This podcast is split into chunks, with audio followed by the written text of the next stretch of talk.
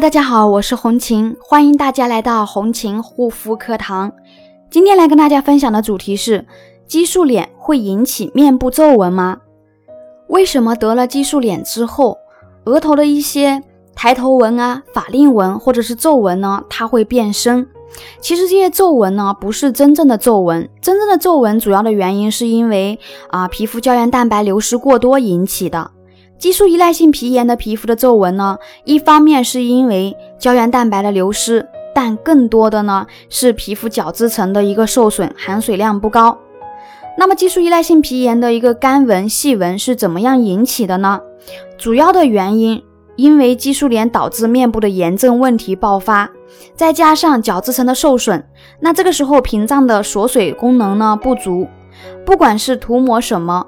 很多呢，就是一擦马上就发干了，擦完就干了，所以面部发干发紧呢，它就会出现一条一条的褶皱。所以激素依赖性皮炎修复好之后，会发现面部的状态会更加的年轻，表现比较明显的会有几个部位。第一个呢，额头，很多激素依赖性皮炎的额头都是皱巴巴的。第二个呢，眼周。激素依赖性皮炎在戒断期的时候呢，眼周容易红肿痒，而且是最容易产生假性皱纹的地方。第三个呢是鼻唇沟，也就是我们鼻翼的位置，在鼻翼的位置呢最容易有一些干性的细纹。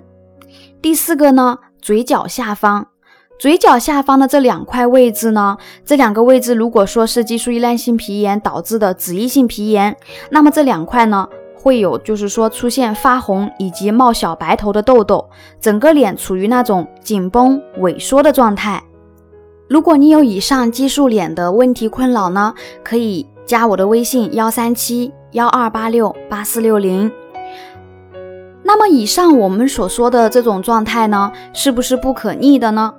只要你激素依赖性皮炎的皮肤症状修复好了，这些呢都是可以恢复正常的。